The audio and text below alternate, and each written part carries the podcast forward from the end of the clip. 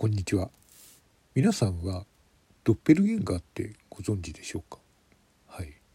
自分と似た人間がいる、まあ、同じように見える人間がいるということなんですけど実はですね私にはこれがいるようでして実はあの高校の時に私にそっくりな片岡という人間がいまして、まあ、お互いよく似ているなと思っていたんですが高校を卒業してですね5年後お茶の水の駅で声かけられたんですね。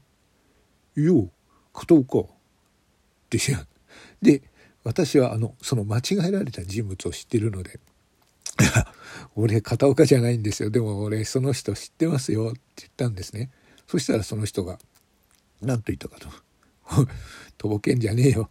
金返せよ。おいドッペルゲンガー何やってんだお前」という話でした。